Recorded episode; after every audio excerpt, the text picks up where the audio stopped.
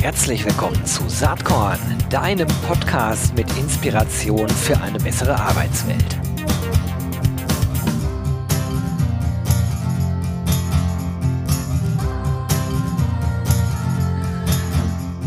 Hallo und herzlich willkommen zum Saatkorn Podcast. Heute geht es um Kultur, genauer gesagt Cultural Fit. Geht auch um die Frage, wie man als Doppelspitze ein spannendes äh, Unternehmen äh, führt und leitet. Und ich habe äh, die beiden Gründer und Co-CEOs von Celebrate äh, am Start. Das sind Steffen Behn und Patrick Leibold. Herzlich willkommen, ihr beiden. Vielen Dank, dass wir da sein dürfen. Hallo ja, Gero. Freut mich auch. Ähm, vielleicht muss man erstmal äh, kurz erklären, äh, Celebrate. Vielleicht können wir ein bisschen was zur Founding Story erzählen, wie ihr entstanden seid und welche Marken eigentlich äh, überhaupt dazugehören. Patrick, hältst du davon, wenn ich kurz zur Founding Story was erzähle und du dann so ein bisschen den aktuell, das aktuelle Bild gibst? Ähm, ich würde, äh, dann machen wir es doch so. Genau. Ähm, gegründet wurden wir mal 2010 tatsächlich von meinem Bruder Christoph Behn und äh, seiner Frau. Und gestartet sind wir als ein Unternehmen, das vielleicht ein bisschen mehr bekannt ist als die Celebrate Company, und zwar als die Kartenmacherei.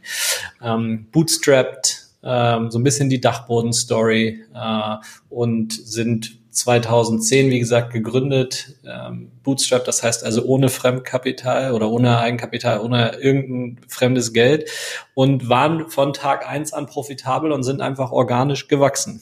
Ähm, und wo das uns hingebracht hat, das will vielleicht Patrick jetzt kurz erzählen.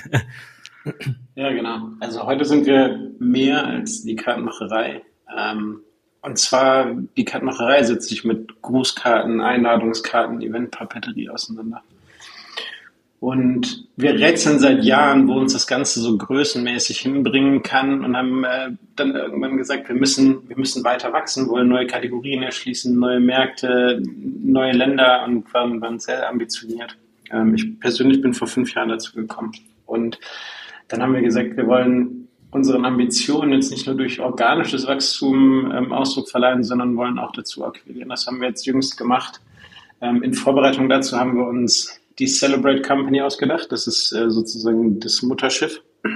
Und ähm, die Kartenmacherei war dann zu Beginn äh, natürlich das erste Familienmitglied sozusagen. Und jetzt haben wir die letzten zwei Jahre zuerst einen Partner mit an Bord genommen, damit wir nicht mehr nur mit eigenem Geld ähm, diese Übernahme stemmen müssen.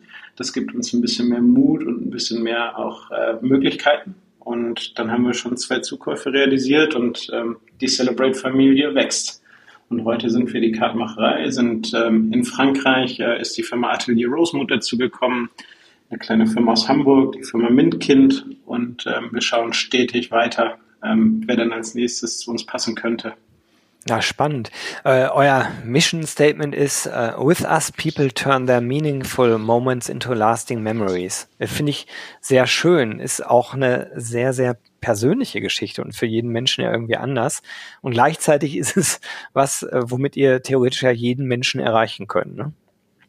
Ja, ich, ich finde, das ist auch kein Lippenbekenntnis. Wenn du mal ein bisschen ins Detail schaust, Patrick hat gesagt, wir machen Karten zu Anlässen. Ähm, und am Ende sind es die wichtigsten Anlässe, die un unsere Kundinnen ähm, in ihrem Leben so haben. Das sind die Geburten, die Hochzeiten, aber auch die Trauerfälle. Ähm, und wenn wir dabei helfen können, dass tatsächlich so ein Moment vielleicht deutlich länger am Kühlschrank stattfindet, weil die Karte einfach schön ist ähm, und ein hochqualitatives Produkt ist und gut aussieht, dann haben wir unseren Job gemacht, unserer Meinung nach. Na, das ist toll. zumindest im Kerngeschäft. Ne? Ja, das ist eine absolut emotionale äh, Geschichte am Ende. Ähm, wenn man wenn man eure Profile sich anschaut auf LinkedIn, dann äh, ist es äh, nicht so schwierig herauszufinden, dass ihr äh, im Juni 2020 sozusagen als Co-CEOs äh, dann gestartet äh, seid. Das ist natürlich eine spannende Phase. Gemacht, ja. mitten in Corona. Ja, ähm, um ehrlich zu sein, das war der Moment, wo wir, äh, wo wir damit quasi öffentlich gegangen sind und auch das offiziell gemacht haben. Ähm, Patrick und ich hatten das Glück, so sagen wir es jetzt mal rückblickend, von Anfang an der Corona-Zeit. Äh, für uns ist da ein sehr äh, maßgeblicher Tag, nämlich Freitag der 13. 2020. Ähm, wir waren von Anfang an dabei ähm, und mein Bruder war da schon operativ ähm, raus. Faktisch war äh, Christoph tatsächlich sogar im Urlaub in, in dem Moment, wo die Corona-Pandemie so richtig losging. Und äh, es war ein, äh, sagen wir es mal so, spannender Startpunkt. Rückblickend können wir sagen, äh, dass wir uns damals ganz klar eigentlich eine Frage gestellt haben, und zwar Variante eins: wir hätten das, was viele so sagen in so Krisensituationen, und es war ja für uns eine Krise, ähm, nochmal, wir machen Geburtstagseinladungen, Hochzeitskarten, das ist alles ein Geschäft, was äh, jetzt großteils von einem Tag auf den anderen weggebrochen ist. Ähm, und da haben wir uns die Frage gestellt, machen wir das, was viele uns raten oder was man da draußen häufig so hört, Krisen brauchen starke Führung, äh, klares Kommando. Ähm, wir müssen den Leuten klipp und klar sagen, wo es lang geht und was alle zu tun und zu lassen haben.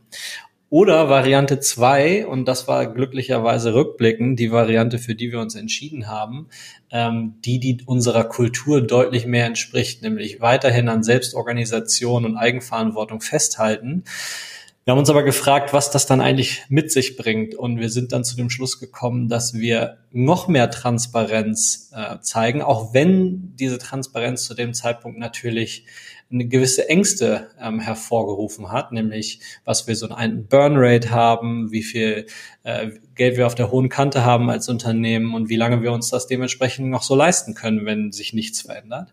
Und auf der anderen Seite, und das war eigentlich noch der größere Schritt, haben wir auch emotional die Hosen runtergelassen und den, äh, dem Team auch klipp und klar äh, offengelegt, wie wir uns gerade fühlen. Dass wir nicht alle Antworten haben, äh, dass wir Ängste haben, dass wir unsicher sind. Es war ein, ein natürlich äh, Remote All Hands, was für uns damals auch nicht absoluter Standard war. Ähm, und dabei sind viele Tränen geflossen. Und ich glaube, das war so der Startpunkt für äh, noch mehr Offenheit und noch mehr äh, Emotionalität und Gefühle bei uns in der Firma, würde ich behaupten. Warum ist euch diese Offenheit und Transparenz so wichtig? Ich meine, ganz ungeachtet der Tatsache, dass ihr bei mir offene Türen einrennt, äh, es gibt ja Gründe dafür, warum ihr da so agiert in eurem Unternehmen. Das wäre eine Frage, die mich wirklich sehr interessieren würde.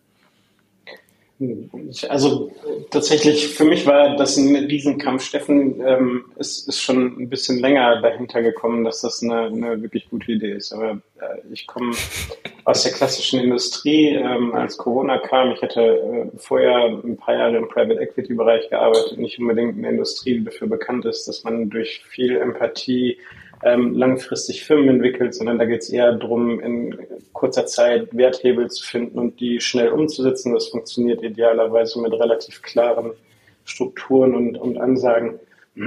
gleichzeitig ist man aber gar nicht so lange in den Unternehmen, sodass es jetzt wahrscheinlich ähm, immer die passende Art und Weise ist, ähm, viel von sich zu verbergen und ähm, möglichst einen Fokus darauf zu legen, was, was ähm, was zu tun ist. Und wir haben aber gesagt, wir wollen das bewusst anders machen.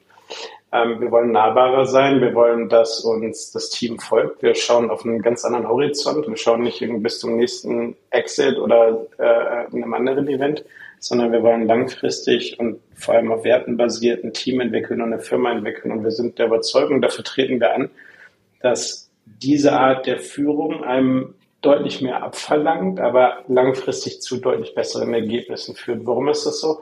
Wenn wir, wenn wir uns alle ein deutliches Stück weiter öffnen, emotional und authentischer sind in, in ähm, auch Arbeitssituationen, dann erreichen wir deutlich bessere Ziele, als wenn wir viel unserer Energie darauf verwenden, eine Illusion aufzubauen von dem, was wir glauben sein zu sollen oder was wir, was wir ähm, vorgeben zu sein, um uns zu schützen. Wenn wir das aufgeben, dann ist das erstmal ein schmerzhafter Prozess. Für uns hat das auch bedeutet, ähm, gegen Mechanismen, die tief angelegt waren, zu, zu agieren und dann auch Schwäche zu zeigen und zu sagen, wir haben keine Antworten. Das ist eine Situation, die gab es so nicht. Und das hat dazu geführt und das hat uns unglaublich stolz gemacht, dass alle gesagt haben, okay, da, da sind Menschen, die sich öffnen und denen können wir deswegen vertrauen, weil sie nicht vorgeben, Antworten zu haben in einer Situation, die so von uns noch niemand erlebt hat. Ähm, und das hat das dann viel einfacher gemacht, auch schwierige Entscheidungen zu treffen, beispielsweise in Kurzarbeit zu gehen, weil wir sehr transparent gemacht haben, was passiert, wenn wir das tun und was passiert, wenn wir das nicht tun. Und dann sind wir quasi gemeinsam zu der Entscheidung gekommen. Das heißt, es musste sich niemand auf eine Entscheidung committen, die irgendwo anders gefallen ist, sondern mit viel Transparenz, Nahbarkeit und auch einer Transparenz dazu, was wir alles nicht wissen, ähm, sind wir dann zu der besten Entscheidung gekommen, die wir uns hätten wünschen können. Im Nachhinein, so schlimm diese ganze Situation auch war, ähm, war es für uns ein, ein absoluter Kickstart und eine, eine Situation, wo wir sehr viel Vertrauen daraus gezogen haben, dass unser Weg der richtige ist. Hm. Wie muss man sich sowas vorstellen? Ich finde das total spannend. Ähm, also diese Entscheidung, Kurzarbeit dann zu machen. Ist es dann so, dass ihr einmal transparent äh, darlegt, warum ihr meint, dass das sinnvoll sein könnte und dann äh, sozusagen wirklich ein Diskussionsprozess gemanagt wird durch die ganze Firma hindurch mit dem, äh, mit dem Ziel, möglichst alle davon zu überzeugen? Ist es so? Naja, ähm, eine, ein besonderer Teil der Situation damals ja war, wenn du dich zurückerinnerst, Kurzarbeit war auf einmal in aller Munde. Ja. Also es gab irgendwie dazu, ich weiß gar nicht, ob es richtig, richtigerweise Gesetzesentscheide waren oder was auch immer das dann war. Aber im Prinzip durften ja auf einmal ganz andere Unternehmen in ganz anderer Art und Weise Kurzarbeit machen. Ähm, und äh, der entscheidende Punkt war eigentlich, dass wir gesagt haben, das und das sind die Szenarien, das und das sind die Möglichkeiten. Und Patrick hat es gerade so angedeutet, äh, zu den richtigen Punkt, wo jetzt entschieden wurde, wir machen Kurzarbeit, kann ich dir gar nicht genau sagen. Wir haben die Transparenz im All Hands gegeben und es war gefühlt einfach so eine völlige Klarheit da. Alle haben gesagt, okay, wir sitzen alle im selben Boot und wir machen jetzt das, was wir dann solidarisch Kurzarbeit genannt haben. Einfach alle gehen zu 50 Prozent in Kurzarbeit. Punkt. Ähm, ich glaube, man würde so im, im Buzzword-Bingo sagen, es war ein No-Brainer. Also wir haben gesagt, ja. das ist die Kasse, das ist das, was wir im Moment an Geld verlieren und wir wissen nicht genau, wir, wir haben gewisse Erwartungen, wie es sein könnte, aber wir kennen die Situation nicht und dann kann sich jeder, haben wir ausgerechnet, wie lange äh, das dann ungefähr hält. Und dann war ja. allen klar, ähm, wenn wir sicher, und unsere erste Prämisse war, alle Arbeitsplätze zu schützen, ähm, die wir haben und äh, da, und wenn das die Priorität ist und die Priorität allen klar ist und gleichzeitig die Zahlen allen klar sind, dann kommt jeder zu, der, zu dem gleichen Schluss. Ich finde das super, äh, ähm, auch als Überleitung für unser eigentliches Thema Culture Fit. Denn mhm. ähm, am Ende äh, ist ja schon die Frage, wie wollen Menschen miteinander arbeiten? Auf welches Konstrukt committen sie sich und auch auf welche Führung? Art und Weise committen sie sich. Ne? Und das ist bei euch jetzt sehr transparent, sehr offen, sehr ähm, ja, sozusagen auf Augenhöhe, so empfinde ich das, die Menschen mitnehmend, mit einbeziehend. Ähm, jetzt gibt's vielleicht auch Menschen, die so gar nicht arbeiten wollen, sondern die eher sagen, ich möchte eine klare Ansage bekommen vom Chef und so mache ich das. Also ein bisschen die alte Denke. Wie stellt ihr im Recruiting-Prozess sicher, dass ihr Leute, Menschen einstellt, die zu eurem Wertekonstrukt passen? Also ich, das ist eine vielschichtige Antwort. Ähm, an aller, allererster Stelle steht meiner Meinung nach, dass wir es inzwischen an vielen Stellen auch geschafft haben, eine gewisse Employer-Brand aufzubauen. Das führt natürlich im allerersten Schritt schon mal dazu, dass sich die in Anführungszeichen richtigeren Leute bei uns melden. Das heißt, es ist für an der Außendarstellung völlig klar, dass wir eigenverantwortlich und ähm, selbstorganisiert arbeiten möchten. Ähm, und das heißt, jemand, der sich zumindest ein bisschen informiert, der kommt gar nicht erst auf die Idee, sich bei uns zu bewerben, wenn er, ähm, wenn er sowas machen, wenn er nicht so arbeiten möchte. Ich unterteile aber darüber hinaus, und das ist, äh, ist immer so ein bisschen äh, kritisch, aber ich unterteile trotzdem in, in eigentlich drei Kategorien. Ähm, auf der einen Seite gibt es für mich die Menschen, die einfach Selbstorganisation schon kennengelernt haben und äh, oder vielleicht auch äh, in einem Startup großgewachsen sind, die ihren ersten Job so gemacht haben, die kennen gar nicht anderes Arbeiten. Und dann gibt es die Leute, die schon eine ganz andere Prägung hinter sich gebracht haben aus eher größeren Firmen. Und da gibt es meiner Meinung nach leider zwei Kategorien, die super schwer voneinander zu trennen sind. Die Variante eins ist Leute, die eigentlich seit Jahren unglücklich sind und äh, das schon im Blut haben, wenn man so will, und auch so arbeiten möchten. Und dann gibt's aber leider auch die Kategorie zwei, die glauben, das im Blut zu haben und regen sich tagtäglich über Dinge ähm, in dem großen Konzern auf, können aber eigentlich gar nicht mehr ohne. Und das voneinander zu trennen, ähm, ist unser, äh, unserer Erfahrung nach unglaublich schwer und äh, das gesamte Recruiting ähm, achtet darauf und am aller, allerletzter Stelle des Recruiting-Prozesses haben wir deswegen diesen ganz dezidiert, dieses ganz dezidierte Gespräch mit einer sehr kleinen Gruppe an Menschen innerhalb unserer Firma, die dieses Gespräch durchführen dürfen tatsächlich. Und das heißt Culture Fit. Und da geht es einzig und allein darum, herauszufinden, ob äh, der oder diejenige bereit ist, auf dieser Wertebasis mit uns zu arbeiten und wir das die Vermutung haben, dass das auch gekonnt wird, mhm. dass die Offenheit dafür besteht. Ja, ich finde das äh, mega spannend, denn wenn man bei euch auf der Karriereseite ist, die werde ich natürlich in den Show Notes verlinken, dann sieht man den Recruiting-Prozess sehr schön klar dargestellt und in der Tat wird auch darauf hingewiesen, dass dieser Culture Fit Step ein ganz wichtiger ist. Ne? Also klar, äh, der erste Schritt ist Bewerbung, dann Telefoninterview, zwei Tests, Recruiting Day und dann in der Tat geht es nochmal um die Werte. Ich finde das sehr, sehr gut, äh, um sich wirklich äh, committen zu können. Jetzt äh, macht ihr das mit einem Gespräch, mit einem leitfadengestützten Gespräch, so habe ich es zumindest verstanden. Mhm gibt ja inzwischen auch viele Angebote im Markt, die im Vorfeld schon über Tests äh, quasi versuchen, diesen Cultural Fit ähm, abzupassen äh, und das sozusagen an, an die erste Stelle des Prozesses äh, setzen. Warum ist das bei euch am Schluss der Fall? Patrick, du, ich?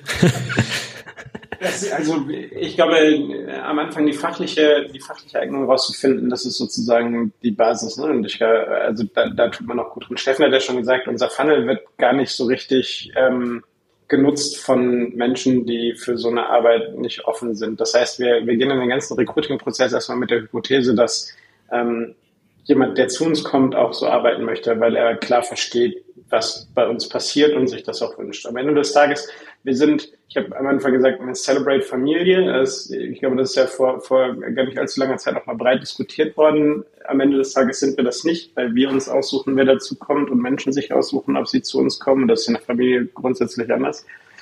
Ähm, wir sind eine Wertegemeinschaft und auch das versuchen wir mit dem, mit dem Culture Fit rauszufinden. Und anhand dieser Werte und anhand dieser ähm, Dinge, die wir dort erfahren, stellen wir auch fest, ob jemand einfach nur sich wünscht, so zu arbeiten, wie wir das tun, weil er mit dem, wo er heute ist, nicht zufrieden ist, aber tatsächlich dafür gar nicht die, die Werte und die Einstellung mitbringt, oder ob jemand dafür grundlegend geeignet ist. Und das, ähm, das herauszufinden, das ist, glaube ich, das, was Steffen gerade meinte. Also wir, ich, die Leute, die zu uns kommen, wollen das. Aber wollen sie das auch wirklich oder sehen sie da drin nur eine andere Wiese, die mhm. grüner ist? Und das versuchen wir rauszufinden. Und das ist, ähm, deswegen machen wir das zum Schluss. Das ist schon ein sehr intensiver, aufwendiger Prozess. Und die Leute, die den Culture Fit bei uns machen, die ähm, sagen hinterher auch nur, das kann funktionieren oder das kann nicht funktionieren. Ja? Die ja. haben in der weiteren Evaluation des Kandidaten keine größere Rolle, sondern die sagen, können entweder sagen, ich, äh, Veto oder genau. es funktioniert. Vielleicht noch eine, eine Sache, Gero. Also, was wir durchaus auch machen, ist ein Persönlichkeitstest, äh, Predictive Index. Mhm. Der ist ganz am Anfang des Prozesses. Wir unterscheiden da aber tatsächlich ähm, eher eine gewisse Indikation zu bekommen. Man bekommt da ganz sicher keine vollumfängliche Antwort, aber eine Indikation, einen weiteren Datenpunkt in der Evaluation ähm, darüber zu bekommen, was für ein Persönlichkeitstyp ähm, jeder ist. Also ich bin zum Beispiel Persönlichkeitstyp Leader. Das heißt aber lange nicht, dass ich ein gutes Wertekonstrukt habe. Mhm. Ähm, das ist eher der Match auf eine gewisse Rolle und in ein gewisses Team, um eine gewisse Diversität ähm, im Team sicher, äh, sicherzustellen, weil wir da auch sehr, sehr harte Learnings in der Vergangenheit gemacht haben. Ähm, das machen wir. Wir benutzen aber ganz explizit für den Wertematch. Und äh, was mir dabei wichtig ist, äh, es geht ja bei uns nicht darum, äh, same, same zu hire. Ne? Es geht ja überhaupt nicht darum, wenn wir jetzt das Patrick und ich, die lange ähm, Cultural Fit auch gemacht haben, wir sagen, nee, also der hat irgendwie ein bisschen andere Ideen, der passt bei uns nicht rein. Wir wollen nur, wir wollen keine Diversität, ganz im Gegenteil. Aber diese Grundbasiswerte, da gibt es eben keine Verhandlungen drauf. Und das machen wir dann auch in unserem Gespräch, weil wir da bislang zumindest noch kein Tool gefunden haben, was das Ganze ersetzen kann. Na super, kann ich äh, gut nachvollziehen. Also ich gucke mir die Toollandschaft dazu auch regelmäßig halt an. ich selbst bin jemand, der sehr stark an, äh, an Interviews, an äh, Gespräche führt, äh, glaubt, die sozusagen auf, auf Leitfäden beruhen. Aber anyway, das ist mhm. persönliche Meinung. Was ja nun mal spannend ist, äh, ihr seid auf dem Wachstumskurs, habt ihr ja eingangs äh, geschildert. Wie schwer ist es für euch äh, gerade im Recruiting? Wir haben ja inzwischen eigentlich Arbeitnehmermärkte, bewegen uns immer mehr dahin, dass eigentlich nicht mehr die Arbeitgeber in der Machtposition sind, sondern tatsächlich ja eigentlich eher die gut qualifizierten ArbeitnehmerInnen. Äh, wie nehmt ihr das wahr? Exakt so, ja. Also wir sind natürlich, also wir sind ambitioniert und wir sind auch sehr stolz auf das, was wir erreicht haben, aber tatsächlich sind wir ein kleiner Fisch im Teich und wir, wir ähm, haben große Ambitionen, tolle Talente zu uns zu locken. Und da sind wir im Wettbewerb mit, ähm, mit, mit Firmen, die sich natürlich ganz andere Dinge einfallen lassen können, einfach aufgrund ihrer Größe. Ähm, und da steigen wir aber gar nicht mit in den Ring. Also wir versuchen jetzt nicht irgendwie die Firma mit dem längsten Incentive-Katalog zu sein, etc. Ähm, wir versuchen inhaltlich zu überzeugen. Wir versuchen, und äh, das ist ja auch der Grund, weswegen wir, weswegen wir äh, sehr viel nach außen gehen und darüber reden, wie wir arbeiten, was wir tun, dass Leute uns verstehen und mit uns arbeiten wollen, weil sie daran interessiert sind, dieses Experiment mit uns mitzugehen. Trotzdem, wir sehen natürlich Wettbewerb, ähm, wir sind gespannt, wie die aktuelle Makrosituation sich darauf auswirkt, wie so die nächsten ähm, sechs bis zwölf Monate werden. Wir sehen ja deutliche Bewegungen im Arbeitsmarkt. Ähm, äh, Geld ist nicht mehr überall verfügbar und Geschäftsmodelle fangen an zu wackeln. Und ähm, das wird spannend zu sein, sein zu sehen, wie, wie sich das jetzt letzten Endes auswirkt. Aber für uns verändert sich dann am Ende des Tages ähm, ein, ein klein wenig was, aber wir haben immer 40, 50 offene Positionen. Ähm, wir haben immer wieder das Problem, dass wir zum Jahresende ähm, einen unglaublichen Personalbedarf haben, wo wir einige hundert ähm, Menschen rekrutieren müssen zum mhm. Jahresendgeschäft. Und ähm, ich glaube nicht, dass die Situation sich so verändert, dass das äh, in naher Zukunft ein leichtes Unterfangen werden wird. Das wird weiterhin schwierig bleiben. Ja. Wie viele Leute seid ihr eigentlich jetzt insgesamt? Wir sind jetzt ähm, auch durch die letzte Akquisition von ähm, Atelier Rosenmut sind wir jetzt über die 500 Leute gewachsen. Ja. Und meine These wäre ja, wenn man sich äh, das Thema New Work nicht nur auf die Fahnen schreibt, sondern tatsächlich es wirklich lebt. Das wird, wird bei euch ja sehr deutlich, wenn man sich ein bisschen mit dem Unternehmen und der, der Arbeitsweise beschäftigt. Ihr habt es auch gerade gesagt, die Benefits äh, muss man irgendwie haben, aber das ist eigentlich nur Icing on the Cake. Ähm, ja. Eigentlich geht es darum, wie man zusammenarbeitet. Das finde ich sehr sympathisch, äh, denn äh, so ein Benefit ähm, hat, glaube ich, keine wirklich dauerhafte Wirkung, äh, gerade beim Thema Retention. Und darauf will ich hinaus. Wie ist das? Äh, ich würde mal einfach mutmaßen, dass ihr kein riesengroßes Retention-Thema habt. Also wenn ihr einmal gewonnen habt, wer sich einmal darauf committed hat und einmal verstanden hat, wie das läuft, der bleibt wahrscheinlich auch. Oder bin ich da auf dem Holzweg? Absolut. Also ähm, im Prinzip kannst du auch da wieder so in äh, in verschiedene Phasen einteilen. Für uns ist der Erstkontakt immer noch eher schwieriger. Ähm, das wird zunehmend besser, weil man von uns gehört hat, weil wir eben auch zunehmend irgendwie äh, geschehen, wenn man so will, ähm, und auch eine gewisse Größe erreicht haben. Sobald wir mit den Leuten im ersten Gespräch sind, sind die aller, allermeisten erstmal sehr, sehr, sehr interessiert, ähm, weil wir da schaffen, schon klar zu zeigen, warum wir glauben, anders zu sein als der, der Durchschnitt da draußen. Ähm, dann kommt ein ja, ein etwas aufwendigerer Recruiting-Prozess, als vielleicht viele da draußen behaupten, der Best Practice heutzutage zu sein. Ähm, ich bin da fest von überzeugt, dass das nicht so ist, also dass das gut ist, einen aufwendigen Recruiting-Prozess mhm. zu haben. Ähm, und da drin findet schon eine enorme Bindung statt. Ähm, und dann, genau wie du gesagt hast, sobald die Leute die ersten zwei, drei Wochen überlebt haben, wo sie erstmal einen sehr, sehr großen Kulturschock erleben und realisieren, wie viel Eigenverantwortung sie dann doch übernehmen müssen, ähm, haben wir meistens äh, relativ schnell Leute, die super zufrieden, aber auch super kritisch mit uns sind, im positiven Sinne, weil sie verstanden haben, wie viel Eigenverantwortung sie ähm, übernehmen sollen und können. Ähm, die, ich kann dir jetzt tatsächlich. Relativ, ja? Also, ja. also also ein Detail ist mir dabei wichtig, wir überschütten nicht jeden mit Eigenverantwortung ähm, und schauen, dass er damit zurechtkommt, sondern es gibt, wir machen das situativ und wir nehmen sehr viel Rücksicht darauf, was auch für eine Persönlichkeitstyp. Steffen hatte gerade schon gesagt, wir machen den Persönlichkeitstest. Das und ganz viele andere Dinge aus dem Recruiting-Prozess und auch dem, aus dem Onboarding-Prozess geben uns Aufschluss darüber, wie eine Person in der Lage ist, mit Eigenverantwortung umzugehen.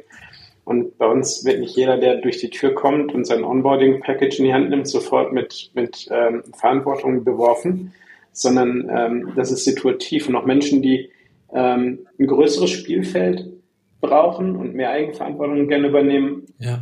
ähm, die, die können aufgrund einer Lebenssituation, die sich verändert oder aufgrund von sonstigen Umständen auch ähm, einmal nicht in der Lage sein, viel Verantwortung zu übernehmen. Da braucht man viel Empathie ähm, im Leadership, um darauf einzugehen und darauf Rücksicht zu nehmen. Absolut. Ja. Sehr spannend.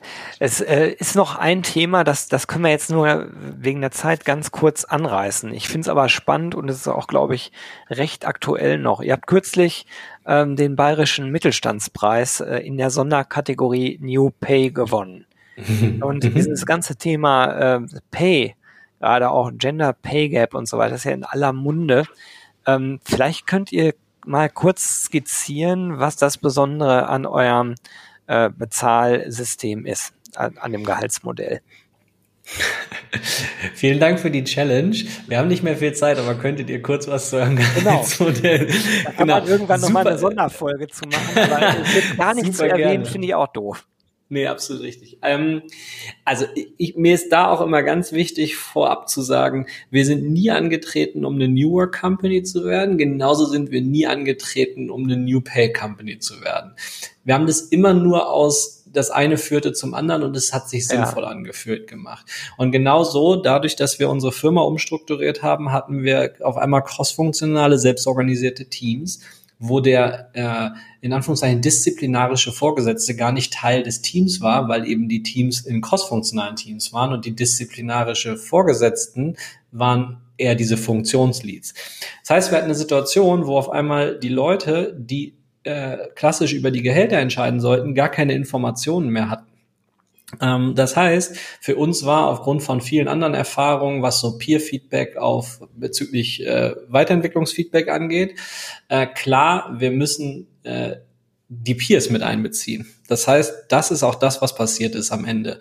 Wenn du mich äh, challenge, das in aller Kürze zu erzählen, dann würde ich sagen, wir haben ein Modell gebaut, über äh, fünf Jahre jetzt iteriert, wo wir von der Peer Group 360 Grad quantitatives Feedback mit ein bisschen qualitativer Unterstützung, also so Twitter-Message-Länge äh, von allen Peers einsammeln. Das Ganze geht in ein inzwischen nicht mehr ganz so äh, magisches Modell, wie es am Anfang fehlerhafterweise war. Und am Ende gibt es ein Salary Council, was sich zusammensetzt aus äh, dem direkten Vorgesetzten, ähm, dem, ab, wenn du so willst, Abteilungsleitern und auch Patrick und mir und äh, den Leuten, die, die diesen Gehaltsprozess verantworten.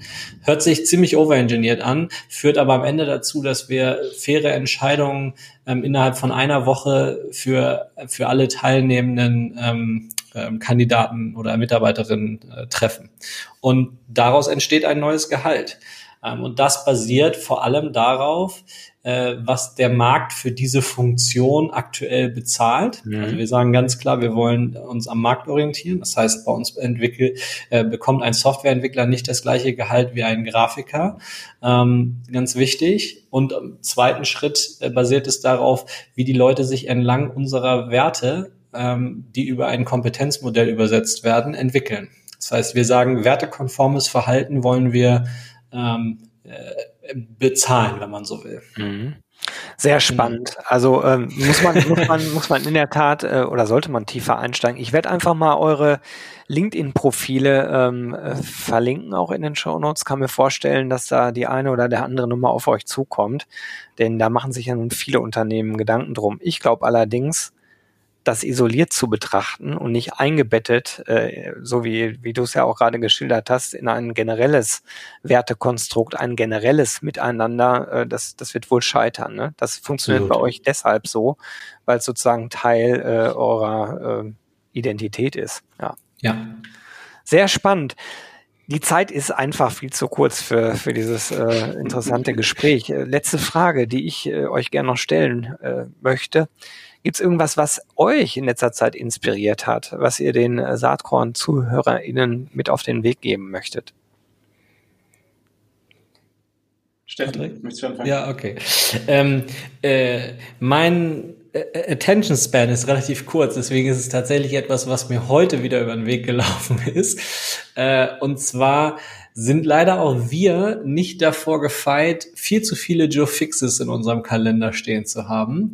Und ähm, ich bin heute über einen super spannenden Blogbeitrag dank ähm, eines Mitarbeiters ge gekommen, und zwar eine äh, Meetingkultur, die Topic First heißt das, glaube ich.